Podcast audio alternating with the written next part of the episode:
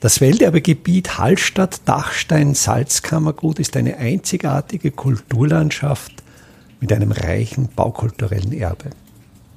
Mein Name ist Friedrich Idam und ich stelle Ihnen in jeder Episode einen neuen Aspekt unseres Welterbes vor. Der Kirchenweg in Hallstatt führt vom oberen Marktplatz zur katholischen Kirche. An seinem unteren Ende Unmittelbar nach der Mühlbachbrücke steht ein Haus, dessen Fassaden in der Sgraffitotechnik gestaltet sind. Bei der Sgraffitotechnik handelt es sich eigentlich um eine sehr alte Kratztechnik. Dabei werden an der Fassade verschiedenfärbige Putzschichten übereinander aufgetragen. Dann wartet man, bis der Putz angesteift ist und dann kann man, je nachdem, wie tief man in diesen Putz hineinkratzt, eben unterschiedliche Farbschichten wieder freilegen und auf diese Weise ein mehrfärbiges Bild gestalten. Das Wort kommt aus dem italienischen Scrafare, heißt so viel wie kratzen. Übrigens auch das Wort Graffiti für diese Spraybilder im öffentlichen Raum. Auch das hat diesen italienischen Wortstamm. Da gibt es zwei Schreibweisen und die Graffiti kommen von Graffare, heißt eigentlich ursprünglich auch Kratzen. Der Fachbegriff stammt aus der Archäologie und der wurde ursprünglich verwendet für Ritzbilder in Architekturoberflächen. Also wenn Bereits in der Antike hat das genauso gegeben, dass Vandalen an öffentlichen Bauten irgendetwas eingeritzt haben oder auch im 18., 19. Jahrhundert haben sich Reisende bemüßigt gefühlt, ihren Namen an historischen Städten, wie etwa auch der Cheops-Pyramide, in der Grabkammer einzukratzen. Und dieses Graffiti kommt von der ursprünglich missbräuchlichen Verwendung öffentlicher Flächen. Jetzt zählt der Graffiti bereits zur Kunst. Also da gibt es einerseits diese hochentwickelte Graffiti-Kunst und dann immer noch nicht so schöne Äußerungen, die dann unerwünscht auf Hausfassaden aufgesprayt werden. Also zurück zu diesen Graffiti am Kirchenweg. Es sind zwei Fassaden dieses Hauses gestaltet. Das Haus war ursprünglich eine Mühle und diente dann und dient immer noch als Wohnhaus. Und an der Nordwestfassade des Hauses, da sind drei Heiligendarstellungen. Also es sind alle Bilder in derselben Sgraffito-Technik. Das heißt, die tiefste, die untenliegendste Putzschicht ist dunkelgrau, fast schwarz, dann folgt eine rotbraune Schicht und dann eine weiße und letztlich als letzte Schicht der Rieselputz des Hauses. Bei der Einfärbung dieser Putzschichten kann man nicht jedes Farbpigment verwenden. Der Putz wird ja traditionell mit Kalk gebunden. Kalk hat einen sehr hohen pH-Wert, also Kalk ist im Bereich 12, 13, also sehr stark alkalisch ätzend und da würden natürlich Farbpigmente, Pflanzenpigmente würden zerstört werden und da braucht man eben sogenannte kalkechte Pigmente. Das sind Erden, das sind eben Erden ist ja ein Begriff, wir kennen es jetzt vielleicht in der aktuellen Diskussion, seltene Erden. Äh, das ist aber jetzt nicht Erde, so, so wie wir landläufig den Begriff Erde. In der Terminologie, in der Chemie des 19. Jahrhunderts stand Erden für Oxide. Und diese Erdfarben, das sind Metalloxide, das kann Eisenoxid sein, das kann Manganoxid sein. Und bei diesen Färbungen, also bei dieser dunklen Grauen, da tippe ich auf Mangan, bei der roten Schicht, da tippe ich auf Eisen und bei der weißen, da braucht man ja eigentlich nur einen hellen Sand mit Kalk zu binden und hat dann eben diesen leicht gebrochenen Weiß. Und darüber der Rieselputz. Äh, der Rieselputz, das ist ein Putzelement, das wurde im Barock entwickelt. Dabei wird eine Einzelkörnung, also das gibt's im Zuschlagstoff äh, keine Feinanteile bei der Körnung, sondern das ist nur ein Monokorn mit etwa vier bis sechs Millimetern. Das wird mit Kalk gebunden auf die Fassade aufgeworfen und das gibt eine sehr raue Oberfläche, die auch sehr viele Schatten wirft und so einen ganz eigenen Charakter bringt. Das ist jetzt übrigens, ich denke auch architekturhistorisch sehr interessant. Die Sgraffito-Bilder des Hauses am Kirchenweg wurden von Karl Seemann 1966 angefertigt. Karl Seemann war damals der Eigentümer dieses Hauses.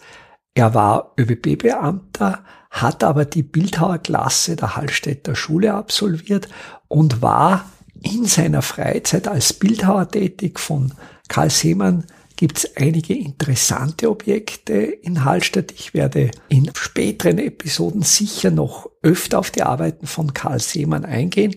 Karl Seemann lebte von 1902 bis 1989 und er hat eben in den Mitte 1960er Jahre das Wohnhaus seiner Familie selbst gestaltet. Und da sind jetzt einige ganz typische Elemente der 1960er Jahre. Das sind einerseits diese das Graffiti, das, das Graffito kam in den 1960er, in den 1970er Jahren nach einer sehr langen Pause der Nichtnutzung wieder in Mode, aber es ist auch der Rieselputz. Der Rieselputz, ein ursprünglich barocker Putz, auch der kam in den 1960er Jahren wieder in Mode. Also hier sieht man eigentlich zwei sehr typische Elemente in der Zeit, aber andererseits natürlich der Rückgriff vor allen Dingen in der Ikonografie auf die historische Basis. Und von der Ikonografie auf der Nordwestfassade,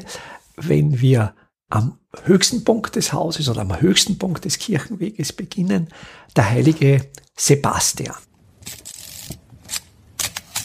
Der heilige Sebastian ist ein Märtyrer der katholischen Kirche. Sebastian wurde im vierten Jahrhundert unter Kaiser Diokletian verfolgt. Er war hoher Soldat, also er war der Legende nach Mitglied der Prätorianergarde.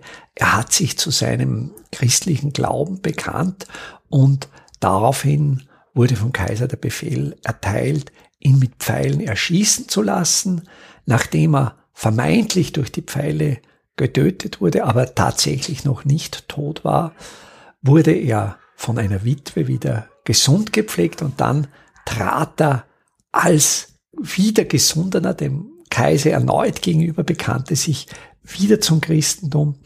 Und da wurde eben Sebastian dann auf Befehl des Kaisers im Zirkus in Rom mit äh, Knüppeln erschlagen und sein Leichnam wurde in die Cloaca Maxima, das ist dieser große Kanal, der in den Tiber mündet. Also dieser Kanal existiert ja heute noch und der ist so groß von seinem Gewölbe, dass man ihn mit einem Boot befahren kann. Also ist durchaus beachtlich, dass ein Kanalisationssystem 2000 Jahre lang funktioniert. Das ist die Darstellung des heiligen Sebastian. Er ist hier in einer sehr dramatischen Geste an einen Baum gefesselt, seine rechte hoch oben, die linke unten gefesselt. Er krümmt sich unter Schmerzen. Die Pfeile, die sind in seinen Körper eingedrungen. An der Nordwestecke des Hauses, da ist die Darstellung des heiligen Florian. Auch Florian, ein Zeitgenosse Sebastians, auch im vierten Jahrhundert unter Diokletian verfolgt. Allerdings lebte Florian im Noricum, also das ist unser heutiges Oberösterreich, in Lauriacum, Lorch, in der Nähe von Enns und auch er bekannte sich, also ganz ähnlich wie Sebastian, zum Christentum, wurde brutal gefoltert der Legende nach und sollte dann verbrannt werden und er kündigte aber an, sobald er verbrannt werden würde, würde er in den Himmel auffahren, wobei dann seine Henker es doch mit der Angst zu tun bekamen und ihm einen Stein um den Hals banden und ihn von einer Brücke in die Enns stürzten. Sein Leichnam wurde der Legende nach dort angeschwemmt, wo heute das Stift St. Florian steht. Florian allerdings in einer metaphorischen Darstellung, also nicht mehr als der Märtyrer, so wie Sebastian, sondern Florian als Ritter, als Legionär und ganz typisch für ihn das Schöpfgefäß, das Sechter in der Hand, das Sechter, ein ursprünglich ein Getreidemaß mit etwa sieben Liter Rauminhalt, das nur einen Griff besitzt zum Schöpfen, zum Messen und mit diesem Sechter löscht er ein brennendes Haus und das ist jetzt die Transformation, sein Tod durch Ertränkung, das Wasser in dem Schöpfgefäß als Attribut und das brennende Haus. Und so bilden quasi diese beiden römischen Märtyrer flankieren, so wie auf einem gotischen Flügelaltar, die Schreinwächter den Rahmen für das zentrale Bild. Das zentrale Bild auf der Nordwestfassade, das ist der heilige Christophorus. Christophorus, der Name leitet sich aus dem Griechischen ab, kommt einerseits von Christos, also Christus, und andererseits Verein, tragen. Und in der östlichen Mythologie ist der Christophorus ja sehr spannend. Da wird er tatsächlich hundeköpfig dargestellt. Das ist ein Verweis möglicherweise auf den ägyptischen Gott Anubis, der auch hundeköpfig, also er wird als ein Ungeheuer dargestellt und er verändert sich in der westlichen Überlieferung in einen Riesen. Und äh, dieser Riese Christophorus, der sucht jemanden zu dienen mit absoluter Macht und findet aber keinen Herrscher, der absolute Macht hätte und kommt dann drauf, naja, nur Gott hat absolute Macht und dann dient er Gott, indem er durch seine Riesengestalt natürlich dazu in der Lage Menschen über einen reißenden Fluss trägt. Und einmal trägt auch ein kleines Kind, und das ist genau jetzt in dieser Darstellung das kleine Kind auf seiner Schulter. Anfangs empfindet er das Gewicht des Kindes leicht, es wird immer schwerer und immer schwerer und zum Schluss schafft er es gerade über den Fluss und sagt dann zu dem Kind, also, ja, ich habe den Eindruck, als hätte ich jetzt die ganze Welt getragen und dann sagt das Kind zu ihm, ich bin Christus. Du hast die ganze Welt getragen, denn Christus trägt ja hier auch als Erdenherrscher symbolisch in der Hand die Erdkugel mit dem Kreuz. Und Karl Seemann hat sich ein weiteres Mal mit dieser Christophorus-Darstellung beschäftigt. Das war das Grabkreuz, das er für das Grab seiner Eltern geschaffen hat. Und dieses Grabkreuz, diese beeindruckende Christophorus-Darstellung von Karl Seemann, die steht jetzt im Museum in Hallstatt. Wenn wir jetzt auf die Südwestfassade des Hauses wechseln, glaube ich, fällt neben den äh, Graffiti fallen auch die überproportional großen Fenster auf. Also es sind Fenster mit Sprossenteilung im Quadratformat, wiederum mit quadratischen Glasfeldern. Und das ist auch ein dieses Umbaus der alten Häuser in den 1960er Jahren. Man wollte einfach Licht in die Häuser holen und versuchte mit großen Fensteröffnungen diesen Effekt zu erzielen, der natürlich dann auch gelungen ist. Das Dach ist ein sogenanntes Krüppelwalmdach. Das heißt, es ist kein reines Satteldach, sondern der Schopf ist leicht abgewalmt und unterhalb dieser Dachtraufe, da sieht man noch zwei Fenster im Originalformat und da spürt man auch dieses proportionale Missverhältnis. Andererseits denke ich, es ist halt ein Ausdruck der Architektur der 1960er Jahre, genauso wie der wiederbelebte Rieselputz, genauso wie die wiederbelebte Sgraffitotechnik. Ganz oben im Bereich des Giebelfeldes sind drei Wappen dargestellt. Diese drei Wappen sind von links nach rechts sehr typisch für Hallstatt natürlich das Gezäh, also Schlägel und Eisen, diese Darstellung der Werkzeuge der Bergleute, die uns immer wieder begegnet. Zentral das Wappen der Marktgemeinde Hallstatt und rechts das Wappen des Landes Oberösterreich. Interessanterweise unter dieser Wappendarstellung ein Band mit Darstellung römischer Ziffern. Und da drängt sich schon der Gedanke auf, dass mit diesem Band ursprünglich eine Sonnenuhr beabsichtigt war, die ist aber unvollständig, weil der schattenwerfende Stab, der Monom, fehlt. Also es ist nur ein Band mit den Ziffern. Und auch hier, es ist von der Lage her, es ist eben keine reine Südfassade, es ist eine Südwestfassade. Und daher könnte die auch nicht funktionieren, weil da bräuchte man eben eine unregelmäßige Ziffernteilung. Dann im Feld zwischen den Fenstern des Obergeschosses eine Inschrift, einerseits klar lesbar das Datum 1966, was sehr schlüssig auf die Entstehungszeit hinweist, und dann die Buchstaben, Großbuchstaben LSK, wobei das zentrale S für Seemann steht, das rechte K für Karl, Karl Seemann, den Schöpfer dieser Bilder, und das L steht für seine Frau Luise, also er hat quasi auch die Eigentümerin, den Eigentümer des Hauses zu der Zeit, als diese Graffiti geschaffen wurden, verewigt. Im Bereich zwischen den Fenstern des Obergeschosses und des Erdgeschosses, da sind Szenen aus dem Alltagsleben der Hallstätter Bergleute dargestellt. Äh, links beginnend äh, ein Bergmann mit einem Beil in Fellkleidung und typisch der Salztragsack, also der arbeitet, der schafft das Salz aus dem Berg. Dann in der Mitte zentral eine Frau, die mit halt statt zeitlichen Gefäßen hantiert und ganz rechts ein Knabe mit Pfeil und Bogen.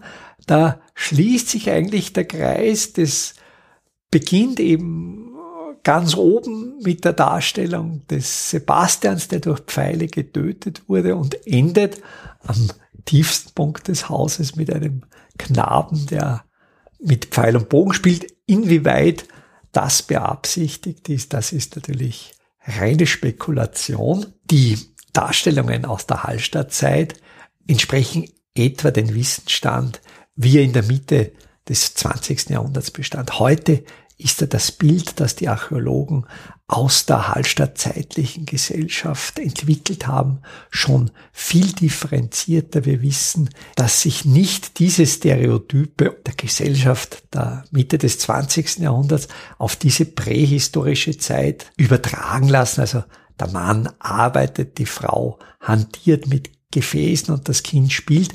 Tatsächlich wissen wir, dass in der Hallstattzeitlichen Gesellschaft eigentlich alle Gesellschaftsmitglieder von den Kindern an in den Bergbau mit einbezogen waren.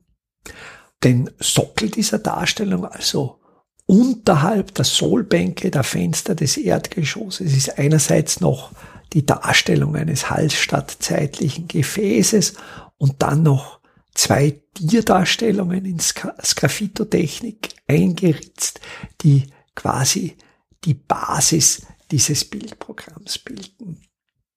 Ich persönlich finde dieses Auf und Ab der Verwendung der Sgraffitotechnik sehr interessant. Sie ist zum Beispiel in der Renaissance sehr beliebt. Da findet man sehr viele Häuser mit Sgraffito-Verzierungen. Und dann gerät diese Technik in Vergessenheit über Jahrhunderte.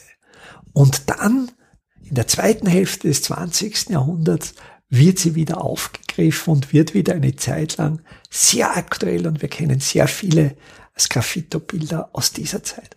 Und ich denke, es ist durchaus sinnvoll, sich auch mit versunkenen Arbeitstechniken auseinanderzusetzen, weil auch diese Arbeitstechniken irgendwann wieder einmal interessant werden und irgendwann wieder einmal aufblühen können.